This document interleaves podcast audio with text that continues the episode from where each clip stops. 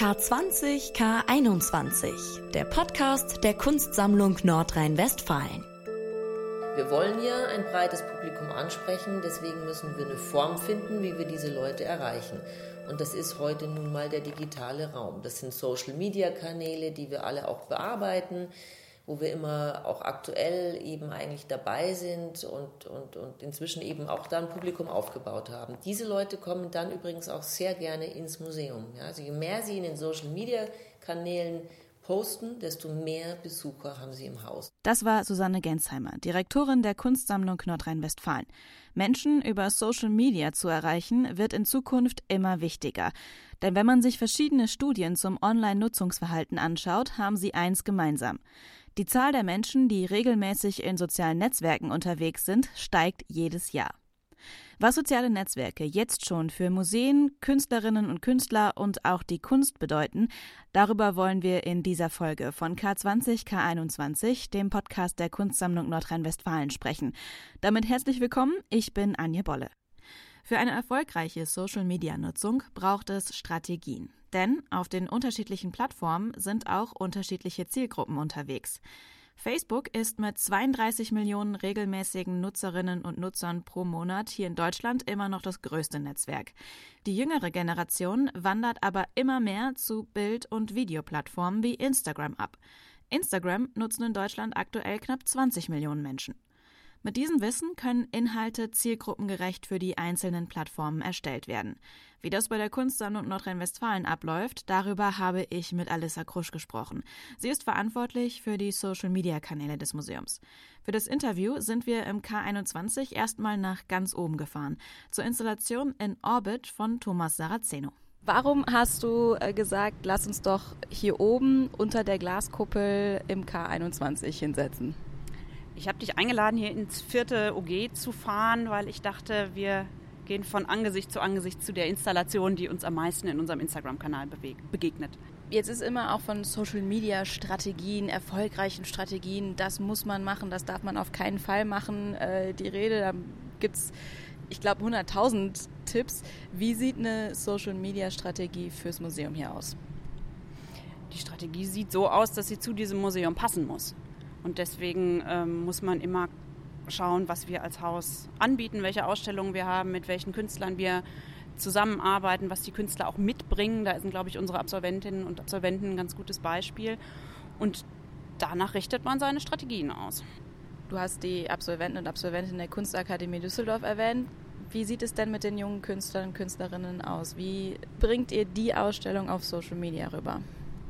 Da haben wir ja schon Erfahrungen auch aus dem letzten Mal, wo, was ja die Premiere war für uns mit der Zusammenarbeit von so vielen jungen Künstlerinnen und Künstlern gleichzeitig. Und da haben wir schon gemerkt, dass insbesondere bei Instagram da ganz viel passiert und ganz viel läuft. Und genau da haben wir jetzt beim, beim zweiten Mal auch angesetzt, haben nur erstmal angefangen, gründlich zu recherchieren und haben jeden einzelnen Künstler gestalkt im Netz. Wir haben insgesamt ja 77 Künstler da unten und haben von mehr als der Hälfte Instagram-Profile unter ihrem Namen gefunden. Ich gehe mal davon aus, dass da die Dunkelziffer noch ein bisschen höher ist, aber das ist doch äh, für uns ganz eindeutig, dass fast alle jungen Künstler sich selber auch in den Kanälen ausdrücken und ganz viel ihrer Kunst zeigen. Und das ist für uns natürlich toll, weil wir genau da zusammenarbeiten können. Hilft es dann zum Beispiel auch mehr Reichweite zu generieren, wenn die Künstler selbst auch schon auf den Kanälen vertreten sind? Ja, absolut. Absolut. Also das ist für uns unerlässlich und das hat sich in den letzten Tagen und Wochen gezeigt, was das für eine Eigendynamik äh, entwickelt, wenn man das entsprechende Material auch anbietet. Also wir machen seit einiger Zeit äh, zum Beispiel so kleine Mini-Einladungen, die man über private Netzwerke, ob jetzt WhatsApp oder was auch immer, äh, verschicken kann. Und die haben wir noch ganz zu Fuß per E-Mail an alle Absolventinnen und Absolventen geschickt und haben dann aber gesehen, wie es auch auf den Profilen geteilt wurde und veröffentlicht wurde. Wie sieht eure Zielgruppe denn in den sozialen Netzwerken aus? Ich kann ja sagen, wen wir erreichen und davon kann man ja was, äh, was ableiten. Ich glaube, dass das Publikum, was hier im K21 ist, viel näher an unseren Social-Media-Kanälen dran ist. Es ist ein Publikum, was zwischen jungen Erwachsenen bis, sagen wir mal, Mitte 40 oder so hauptsächlich ist, was sehr international ist, was ähm, auch äh, Düsseldorf vielleicht aus einer ganz anderen Perspektive erstmal besucht, nämlich touristisch im Urlaub oder auf, auf Dienstreise oder aus, aus Jobgründen. Ähm, und das können wir in unseren Kanälen auch verfolgen. Und Instagram zum Beispiel ist deutlich jünger, als es Facebook ist. Das ist aber eine Entwicklung, die haben wir auch nicht exklusiv, die ist bei anderen auch so. Und wenn du mich nach den Zielgruppen fragst, ähm, schauen wir natürlich auch immer, wen wir über die digitalen Kanäle noch erreichen können, den wir noch nicht haben. Da müssen aber auch die Inhalte zu passen.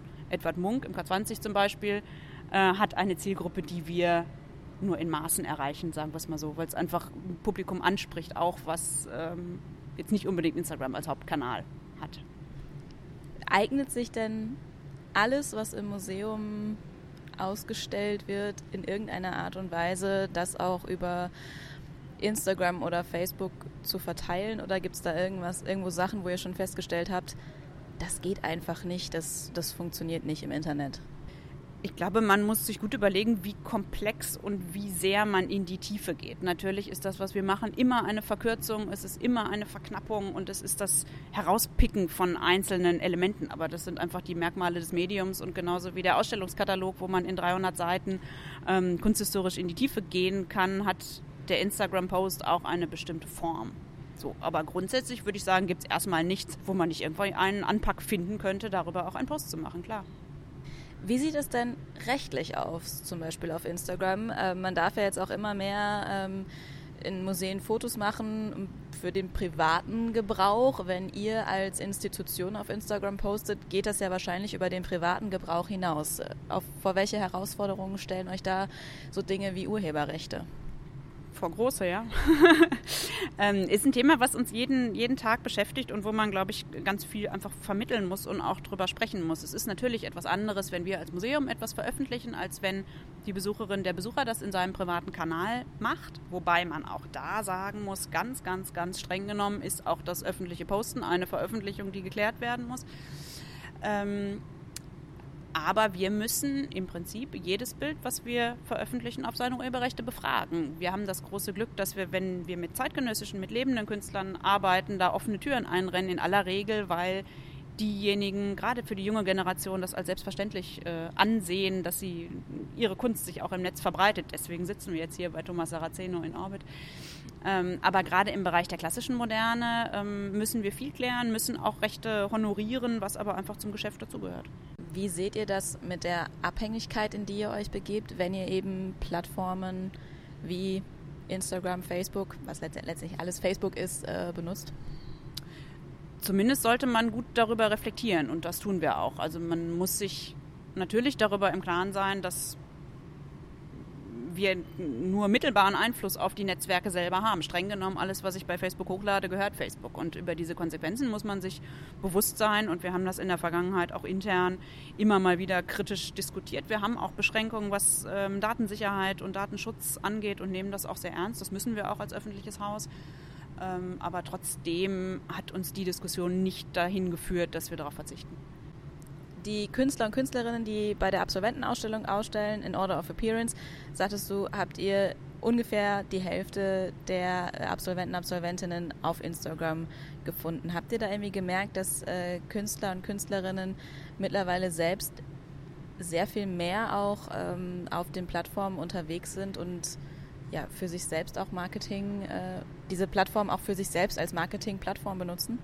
Ja, das glaube ich schon. Also ich glaube, dass es mit jedem, wenn wir die Absolventinnen-Ausstellung noch weitermachen, mit jedem Jahrgang sich auch noch verstärken wird. Ähm, ich würde aber nicht sagen, dass das immer nur Marketing ist. Es ist auch ganz viel Ausprobieren. Es ist auch ähm, beim, beim Aufbau von Werken, gerade hier in der Ausstellung, es ist Dokumentation, es ist ähm, Teilen mit Freunden, es ist auch Fotografieren, um zu schauen, wie Werke wirken vielleicht auch in der, im Raum oder in der, in der Ausstellung. Ähm, und ich glaube, das ist ein Mix von allem, der bei der jungen Künstlergeneration ganz selbstverständlich mit dazugehört. Ich bin mit Alissa natürlich auch ins Untergeschoss gegangen, zur Absolventinnenausstellung in Order of Appearance. Viele der jungen Künstlerinnen und Künstler sind auch selbst bei Instagram vertreten, hat Alissa erzählt. Aber es reicht natürlich nicht, deren Accounts in den Stories bei Instagram zu verlinken. Also wir haben uns vorgenommen, dass wir auch die Kunstproduktion wieder in unsere Kommunikation mit reinnehmen wollen, wie wir es letztes Jahr auch schon gemacht haben. Einfach ähm, aufgrund der Tatsache, dass viele Werke ganz frisch für unsere Ausstellung entstehen, dass es alles Künstler sind, die in der Stadt arbeiten. Und da haben wir angefangen und meine Kollegin hat eine Reihe von Künstlern in ihren Ateliers besucht und hat sie an ihren Arbeitsstätten getroffen, hat sie interviewt und hat Fotos mit ihnen gemacht. Die Ausstellung ist jetzt, wo wir das Interview führen, vier Tage eröffnet. Was habt ihr da schon auf den Social-Media-Kanälen gefunden? Ganz viel von der Eröffnung, ganz viel von den Künstlern selbst, äh, von ihren Freunden, ihren Familien, all denjenigen, die mit ihnen da waren bisher. Und das Kurioseste, was wir gefunden haben, ist, dass Künstler, über deren Namen ich jetzt nicht nennen möchte, sich unsere Werbemittel genommen haben und einfach ihr eigenes Bild da drauf gepackt haben. Wie reagiert ihr dann?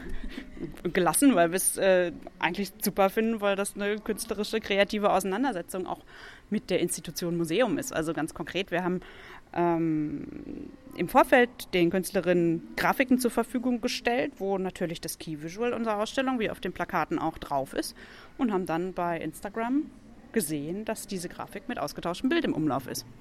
Finde ich aber jetzt erstmal nicht schlimm, finde ich amüsant.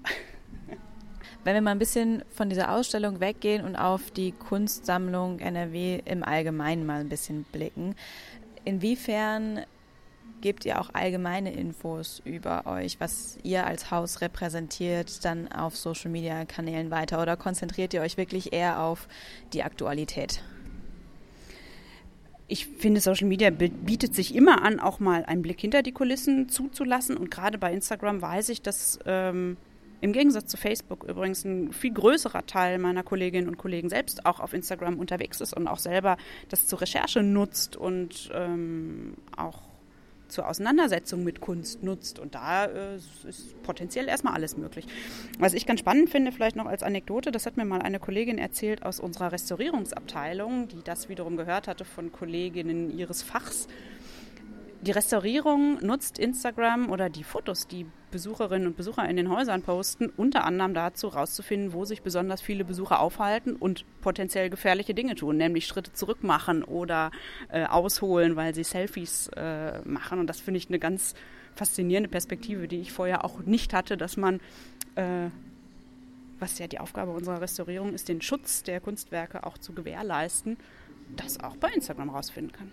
Dann lass uns doch mal einen gemeinsamen Blick in euren ähm, Instagram-Feed einmal werfen. Ja, ähm, Können ja mal gucken, was heute schon aus dem K21 gepostet wurde. Selfies. Ich sehe sehr viele Selfies von heute. Das stimmt, das stimmt. Was ich immer witzig finde, es gibt so Selfies, wo eigentlich ein Kunstwerk drauf zu sehen ist und dann fragt man sich, das ist doch so dunkel, warum stellen die sich denn davor? Und dann merkt man, sie stellen sich davor, weil die Spiegelung so gut ist. Also wir haben hier im K21 zum Beispiel, ich suche es jetzt gerade, finde es gerade nicht, ähm, Fotografien, äh, die sehr dunkel sind, die aber äh, natürlich mit einem spiegelnden Glas sind. Das sind so Selfie-Motive, auf die man so als Museumsmitarbeiter irgendwie erst gar nicht kommt. Und wenn man es dann einmal verstanden hat, sieht man die Werke mit ganz anderen Augen. Alissa sagte mir aber auch, dass bei der Kuration der Kunstwerke natürlich nicht in erster Linie darauf geachtet wird, sie möglichst Instagrammable zu präsentieren, also sie möglichst gut für Instagram in Szene zu setzen. Im Vordergrund steht immer noch die Kunst an sich und das Museumserlebnis. Da sich die Social-Media-Plattformen aber auch immer weiterentwickeln, neue Funktionen bieten und auch ihre Algorithmen ändern, die den Erfolg der Inhalte bestimmen, müssen sich auch Social-Media-Strategien anpassen. Würde ich das Interview mit Alissa in einem Jahr nochmal führen, könnten ihre Antworten also ganz andere sein.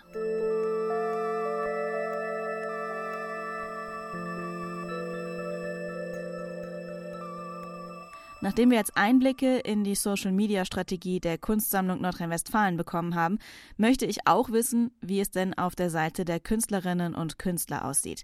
Ich habe mit Nicolas Grafia gesprochen. Mit ihm habe ich schon über das Thema Identität philosophiert und da sind wir auch auf das Thema Social Media und seine Rollen dort gekommen. Er sieht das Ganze ambivalent. Ich weiß, dass es natürlich immer wieder changiert zwischen persönlicher Plattform, Freunde, Sachen, Momente, die man mit Freunden teilt. Genauso weiß ich ich aber auch, dass ich natürlich auch andere Rollen habe als Künstler und ich versuche halt genau diesen äh, Erwartungen immer wieder ähm, mich da herauszuwinden und halt das möglichst random zu halten. Ich mag es halt nicht, wenn man das nur als reines Business-Tool verwendet. Ähm, ich finde am interessantesten für mich, was auch immer das, das am Ende sein soll, ähm, ich versuche halt gewisse Dinge, die mich interessieren, zu kommunizieren und das zu mischen, auch mit Personality, wie, wie, worauf, worauf ich Interesse, worauf ich Lust habe. Ich meine, gut, ich habe jetzt äh, Google meine gesamten Daten gegeben und Facebook wahrscheinlich, aber ähm, ich mag das schon, dass ich halt zurückblicken kann und gucken kann, so was mich interessiert hat, wie so eine Art visuelles ähm, Tagebuch einfach so nutze ich das eigentlich. Oder halt auch wirklich auch, ähm, ja, da ich natürlich auch viel Familie habe auf den Philippinen, kann ich gewisse Dinge darüber schnell an viele Leute verteilen, dass sie dann sehen, was ich so mache und sowas. Also du hast jetzt keine private, persönliche Instagram-Seite und eine Künstler-Öffentlichkeitsseite? Mm -mm. Bei mir ist es total vermischt. Also mein privater Account ist auch das, wo ich dann Ankündigungen für Ausstellungen oder keine Ahnung, Performance-Clips oder sowas halt äh, hochlade. Ich glaube, das ist bei mir auch so miteinander verzahnt das, was mich persönlich interessiert und das, was ich halt künstlerisch mache, ähm, das ist total, ja, glaube ich aber auch einfach mal die Art und Weise, wie ich aufgewachsen bin. Das war für mich immer extremst ähm, vermischt. Und ähm, nö, habe da für mich nie den Bedarf gesehen, das zu trennen. Also dein Social Media Du, das ist auch dein privates Du. Pretty much, ja. Total. Ich glaube, ich bin äh, ein äh, nämlich immer King of Randomness. Ich, ich, vertraue darauf, dass Menschen, wenn sie mir begegnen, halt das, das Gesamtpaket sehen und dann halt ihr Fazit ziehen. Ich möchte da, interessiert mich jetzt nicht so sehr, ähm, da eine Marketing-Schiene reinzubringen oder irgendwie zu sagen, so, hey, das ist mein cleaner Business-Account, das repräsentiert mich als Künstler. Nö, ich, äh, das, wär, das wäre mir zu sehr antizipiert. Ich möchte nicht, dass Menschen zu sehr antizipieren. Ich möchte, dass sie der, der Sache einfach begegnen und dann halt ihr eigenes Fazit ziehen sollen. Ähm, du hast Social Media auch schon als Kommunikationsmöglichkeit, auch dann mit äh, deiner Familie auch auf den Philippinen mhm. ähm, bezeichnet. Wie sehr ist es denn auch Kommunikationsmöglichkeit zwischen dir und den Leuten, die äh, dir wegen deiner Kunst folgen? Ich kriege sehr, sehr viele ähm, Anfragen oder irgendwie Leute, die mehr wissen möchten über Social Media und ich reagiere auch sehr, sehr häufig drauf.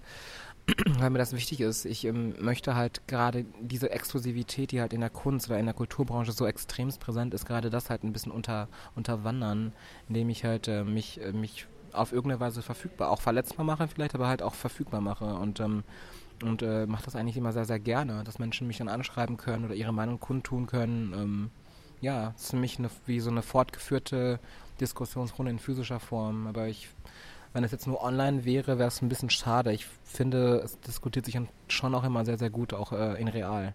Nikolas hat auch gesagt, dass er einige Ausstellungs- und Performance-Möglichkeiten über Kontakte bekommen hat, die es ohne Social Media wohl nicht gegeben hätte. Ohne Social Media hätte es das Werk Monkey Puppets von Marie Sturm wohl auch nicht gegeben. Marie ist Malerin und Autorin und für In Order of Appearance hat sie zwei Bilder gemalt, die jeweils die gleiche Affenpuppe zeigen, aber mit unterschiedlichen Blickrichtungen. Das Bild ist angelehnt an ein Meme, das ursprünglich aus einer japanischen Kinderfernsehsendung stammt und sich von dort verbreitet hat. Erst im spanischen Internetraum und dann auch weltweit. Und meine erste Frage an Marie war, warum denn dieses Meme? Also dieses Meme taucht in meiner Bubble äh, ganz, ganz oft auf und äh, ich liebe es. Ähm, mit ganz vielen unterschiedlichen ähm, Bezeichnungen, ganz vielen Situationen. Ja, mich hat dieses äh, Internet-Meme, also ich habe hab schon ganz lange überlegt, dass ich gerne Memes malen wollte, aber in, in den Räumen, in denen ich meistens ausstelle, das sind oft noch Off-Galerien, habe ich immer gedacht, dass das nicht so gut passen würde. Und da schien mir dieser äh, Kontext des Museums, der für das Meme meiner Ansicht nach oder aus meiner Perspektive sehr wichtig ist, äh, so der passende Anlass. Und ähm, dieses Meme auch äh, wegen der Blickrichtung. Also es zeigt ja quasi zwei äh, Affen, also den gleichen Affen, der einmal den Blick zum Betrachter sucht und einmal wendet er sich ab. Das kann man dann interpretieren, wie man das möchte, wie das auch bei Memes so üblich ist. Und das war dann für mich im Gegensatz zu anderen Memes für diese Ausstellung sehr, sehr passend der Kontext des Museums äh, war für dich sehr passend für dieses Meme. Wie passt für dich Meme und Museum zusammen? Mm, ja, weil es eigentlich äh, erstmal nicht zusammenpasst. Was ich bei meiner Recherche spannend fand, ist, dass es den Be Begriff schon viel, viel früher gab als das Internet. Also der kommt aus den 70er Jahren und bezeichnet eigentlich erstmal ähm, in Analogie zu Genen, also das ist so ein bisschen ein Wortspiel, was da entwickelt worden ist, es, es Meme als eine Einheit zu verstehen, die kulturelles Gedächtnis oder kulturelle Informationen weitergibt. Als ich kurzfristig mal unsicher auch mit der Arbeit geworden bin, habe ich äh, sehr viel darüber gelesen. Ähm, da gibt es einen ganz guten Text von Limor Schiffmann, heißt die. Das ist äh, eine Israelin, die sich mit dem Thema Meme äh, auseinandergesetzt hat dieser Kontext des, ähm, des Museums ist für mich wichtig, weil sie beschreibt in ihrem Buch nämlich, dass es eine Lücke zwischen quasi akademischem Diskurs gibt. Da wird, wird das Phänomen, Phänomen, Mem, ganz oft nämlich äh, einfach ignoriert oder eben als Folklore abgetan und der ähm, popkulturelle Diskurs ist aber auf der anderen Seite ganz hoch und, und diese Lücke hat mich interessiert und es hat bei der Eröffnung auch echt äh, so funktioniert, wie ich es mir vorgestellt habe. Wie hast du es dir vorgestellt? Naja, ich habe natürlich gedacht, es wird zwei Gruppen von Betrachtern geben. Äh, auf der einen Seite diejenigen, die das Meme kennen und auf der anderen Seite die, die das Meme nicht kennen. Und im Zuge meiner Recherchen habe ich natürlich auch ähm, quasi gerade ich jetzt als Malerin interessiere mich natürlich sehr stark für das Bild. Und es gibt ja auch mittlerweile Forschung, warum ein Meme, also ein Bild, warum es viral geht oder warum es nicht viral geht. Also es gibt sozusagen, äh, ein Bild kann Meme-Potenzial haben oder auch nicht. Und ich wollte das dann so ein bisschen umdrehen und zu sagen, ja, wenn ein Meme, äh, ein Bild Meme-Potenzial hat, was dieses Jahr eindeutig hat, dann müsste es ja eigentlich auch als Bild ohne dieses Vorwissen funktionieren. Irgendwie was Interessantes haben, äh, was äh, die Aufmerksamkeit er erregt. Äh, und das hat mich interessiert und das hat für mich irgendwie funktioniert. Siehst du Parallelen zwischen Kunst und Memes? Ja, total. Ja, es gibt ja auch diese Meme-Seiten, die sich darüber, die sich damit selbst schon auseinandersetzen, dass eben ähm, Memes zu generieren äh, auch eine Form von Kunst ist. Und äh, ich meine, was auch interessant ist an dem Begriff Meme jetzt nochmal, ist eben, dass es auch mit äh, Memesis äh, ähm, in Verbindung ge gebracht werden kann. Also ich nehme etwas, ein, ein Witz, ein, ein Bild, ein irgendwas äh, und lasse das quasi durch mich durchlaufen. Also ähm, ich verpacke das quasi neu. Und das ist ja ähm, das, was Menschen, die irgendwie Memes generieren auf verschiedene Art und Weise, auch die ganze Zeit äh, tun. Und das ist, sind für mich schon Hinweise auf, äh, auf künstlerische Arbeit einfach. Würdest du sagen, das Internet und die Internetkultur haben die Kunst auch schon beeinflusst? Ja, sicherlich, aber da klafft auch eben dann noch eine große Lücke zwischen den Dingen, die man irgendwie jetzt im Museum sieht. Also bei Kunstvereinen oder Kunsthallen ist das äh, natürlich total schon angekommen. Also ich, also ich muss die ganze Zeit denken an, ähm, es gab mal so eine Performance im Gold und Beton hier am Eberplatz, die hieß Platonic Paradise, wo sich ähm, viel mit Tinder beschäftigt wurde. Also dieser, diese Lücke zwischen Realität, was auch immer das sein mag, was wir als Realität bezeichnen, ähm, und der Realität, die eben im Internet stattfindet, also in der digitalen äh, Realität, ähm, die, also es ist nicht mehr wegzudenken, deswegen, ich finde immer, wenn man sich so nach alten Zeiten sehnt oder ähm, sich kritisch dazu äußert, ohne zu wissen, dass es quasi nicht mehr rückgängig gemacht werden kann, ähm, finde ich schwierig was, was ich total wichtig finde, ist ähm, der Zusammenhang von, von Internet und von Social Media, von sozialen Netzwerken, also und äh, Kapitalismus beispielsweise. Also wenn, Inwiefern? Ja, es gibt ja, ja, ich meine, ganz viel äh, Werbung, äh, das, das ganze Influencertum sozusagen wo es auch nicht immer so einfach ist zu sagen, ja, das finde ich jetzt scheiße oder so, aber man natürlich nicht außer Acht lassen darf, dass äh, Person X oder Y sich teilweise schon ein richtig großes Imperium mit, mit, mit dieser, dieser Art von äh, Kommerzialisierung, sagen wir mal, aufgebaut hat. Und ich finde, da, da so, gehört so ein ganz kritischer Blick irgendwie hin. Und das Internet und Social Media haben ja dann auch schon deine Kunst beeinflusst. Ja, sehr. Also ich bin, äh, ich hänge sehr viel im Internet rum, ganz oft auch aus äh, Langeweile oder so. Ja, wie das ist, ich glaube, da, da unterscheide ich mich auch nicht viel oder äh, ich hoffe, dass ich mich nicht so sehr viel davon unterscheide, dass ich teilweise auch äh, stundenlang irgendwie bekloppt wirklich äh, durch diesen Newsstream ähm, scrolle und hm, dann wieder äh, mit tausend Sachen konfrontiert bin, aber ich Gott sei Dank immer noch irgendwie schaffe, da wie so ein höheres Bewusstsein zu kriegen, oh Gott, was habe ich jetzt hier gemacht? Was macht das eigentlich mit mir? Wie, inwiefern äh, müllt das auch meinen Kopf zu? Und eben auch, dass ich, dass ich da drüber natürlich viel nach rechts und links gucke, wo ich denke, hm, wenn ich jetzt 50, 100 Jahre zurückgehe, dann müsste ich ja quasi als Künstler irgendwo rausgehen, in Ausstellungen gehen, um, um Kunst äh, sehen zu, zu können. Und teilweise würde mir das vielleicht auch gut tun, nicht so viel andere Kunst zu sehen. Also nicht, klar gibt es auch so Gefühle wie, man guckt nach links und rechts, man ist irgendwie äh, neidisch teilweise oder guckt, was der andere gemacht hat. Und das ist natürlich in einem sehr, sehr großen Maß, ähm, ähm, ist da diese, sind da diese Social Media Plattformen natürlich ähm, so Nährboden für. Wie gehst du denn mit Social Media um? Also ich habe von Künstlern gehört, die sagen, ich schreibe keine einzige E-Mail mehr, ich äh, kontaktiere die Leute direkt über Instagram, weil so erreiche ich sie am schnellsten, weil auf Instagram sind sie ständig.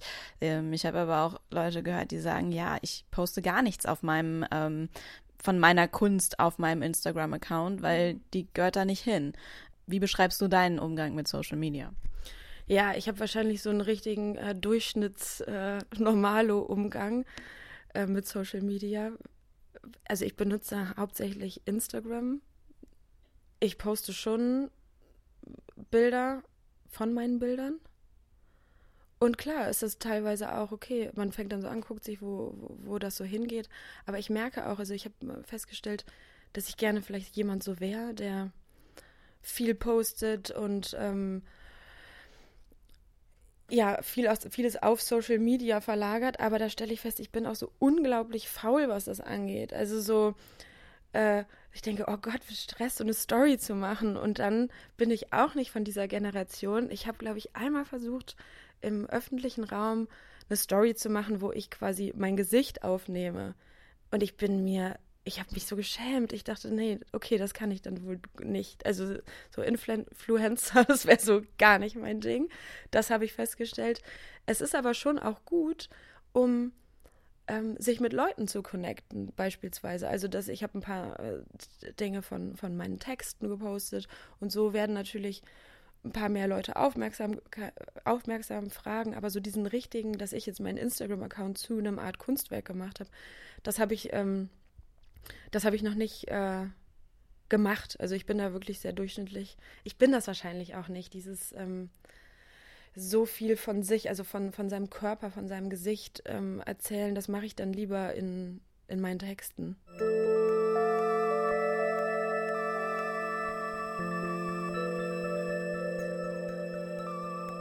Social Media ist auch in der Kunst nicht mehr wegzudenken.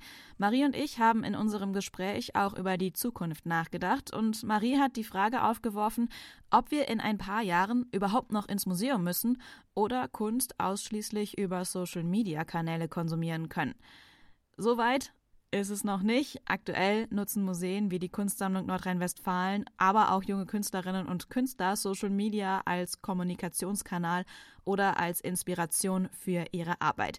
Wie das in Zukunft aussehen wird, mal abwarten. Vielleicht reden wir darüber ja in der nächsten Staffel von K20 K21. Das war es nämlich erstmal für die erste Staffel. Die zweite kommt, ganz fest die Daumen gedrückt, wahrscheinlich im Herbst. Abonniert den Podcast einfach, falls ihr es noch nicht getan habt, dann verpasst ihr den Start der zweiten Staffel auf keinen Fall. Ich bin Anja Bolle, vielen Dank fürs Zuhören. Tschüss. K20 K21, der Podcast der Kunstsammlung Nordrhein-Westfalen.